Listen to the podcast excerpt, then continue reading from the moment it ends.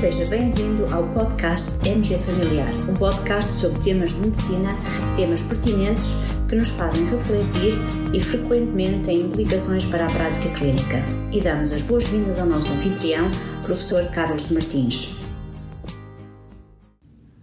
Recentemente, num dos nossos webinars, em concreto no módulo 5 do curso Cardiology for All, tivemos connosco o professor Rui Batista, colega de cardiologia do Centro Hospitalar e Universitário de Coimbra e professor, bem como investigador, da Faculdade de Medicina da Universidade de Coimbra.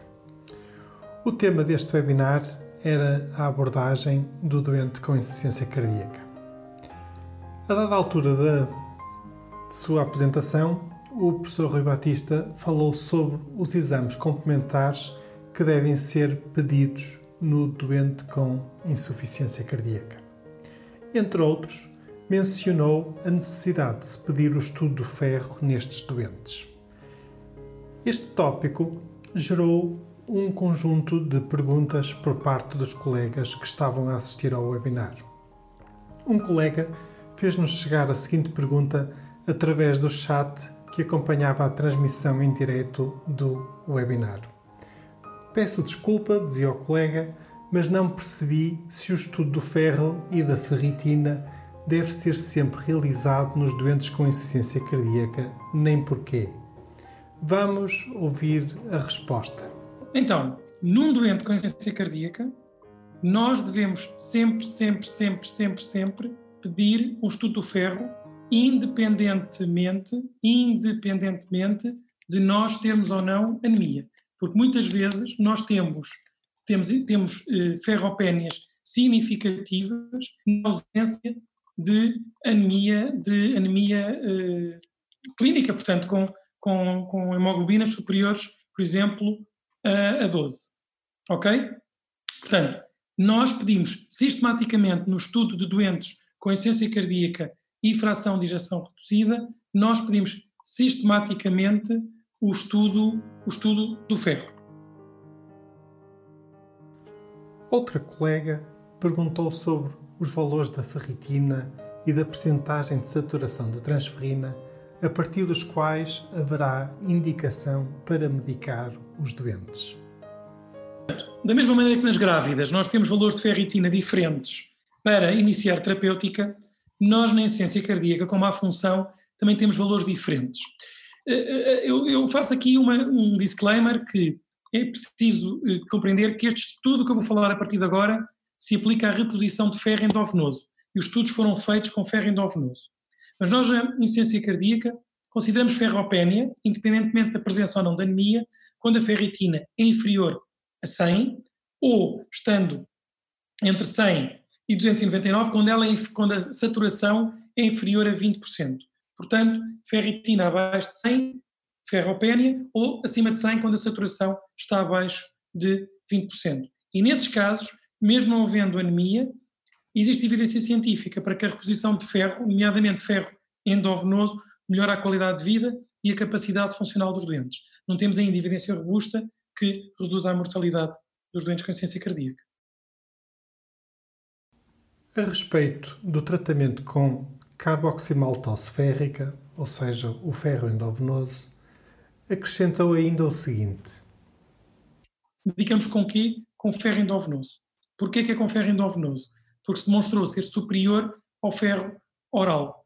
Porque a quantidade de ferro que é preciso dar ao doente, e devido a, a todas as alterações na absorção do edema do da, da mucosa do intestino, o que acontece é que o ferro oral habitualmente não é muito eficaz para conseguir repor os níveis. E, portanto, nestas situações, nós damos ferro endovenoso. Portanto, um, pedimos estudo do ferro por rotina, independentemente ou não haver anemia. Dois, medicamos para ferritinas abaixo de 100 ou entre 100 e 299 se a saturação for inferior a 20%. Em Portugal, o tratamento com ferro endovenoso com a carboximaltose férrica não está disponível nos cuidados de primários, implicando que o doente se desloque ao hospital de dia para realizar este tratamento. Na prática, isto também significa que a simples detecção de ferropenia nestes doentes, em consulta de medicina geral e familiar, é motivo suficiente para se referenciar estes pacientes à consulta de cardiologia ou medicina interna. Este aspecto também gerou uma série de partilhas interessantes entre os colegas e uma colega colocou a seguinte pergunta: A prescrição de ferro oral também vai melhorar os sintomas do doente quando a ferritina está inferior a 100 ou isso só se verifica mesmo com ferro endovenoso? Existe um estudo que até o Brownwald, o Brownwald, o Eugene é, é coautor, que é o uh, estudo Ironaut, que comparou justamente o ferro oral com o ferro endovenoso nesses doentes com esses critérios e com má função ventricular esquerda. E a verdade é que a capacidade funcional medida na prova de esforço cardiopulmonar, o VO2, melhora essencialmente nos doentes medicados com ferro endovenoso. Portanto, nós só temos evidência científica robusta para o ferro endovenoso. Agora, se me perguntares, eh, e agora começo a falar off-label, se o doente está nos cuidados de saúde primários, o ferro oral é relativamente barato, seguramente nós conseguiremos repor alguma coisa com o ferro oral. E até mais, facilmente, mais facilmente acessível, administrável, etc. Não, é? não me parece também mal que o doente vá repondo com ferro oral, até por exemplo ir a uma consulta de cardiologia, no hospital onde eventualmente é seguido, e possa ter acesso ao ferro endovenoso, porque ele é acessível e é barato e há muitos doentes que o toleram, que o toleram bem. Da minha experiência pessoal, e até talvez mais nos doentes com hipertensão pulmonar, nós conseguimos fazer algumas reposições com ferro oral. O ferro endovenoso é muito rápido e muito eficiente, mas também é muito mais caro. Uma das coisas mais gratificantes que ocorrem nos nossos webinars é o ambiente de partilha entre colegas e este webinar não foi exceção. A dada altura, um colega lembrou a todos a norma da orientação clínica número 30 de 2013, entretanto atualizada em abril de 2015, sobre a abordagem, diagnóstico e tratamento da ferropenia no adulto. O colega partilhou a norma e uh, o ponto 12 desta norma é precisamente dedicada, dedicado à ferropenia na insuficiência cardíaca, confirmando precisamente as recomendações que o professor Rui Batista tinha partilhado connosco. Nos links deste episódio, podeis encontrar o link para essa norma de orientação clínica, o link para um artigo do New England Journal of Medicine sobre este tema e ainda, caso estejam interessados em rever o webinar na íntegra, o link de acesso ao módulo 5 do curso Cardiology for All. Em resumo, nos doentes com insuficiência cardíaca, temos que estar atentos ao estudo do ferro, considerando-se deficiência de ferro se o paciente apresentar ferritina inferior a 100 nanogramas por mililitro ou se o paciente tiver uma ferritina entre 100 e 300 então se tiver uma percentagem de saturação de transferrina inferior a 20%.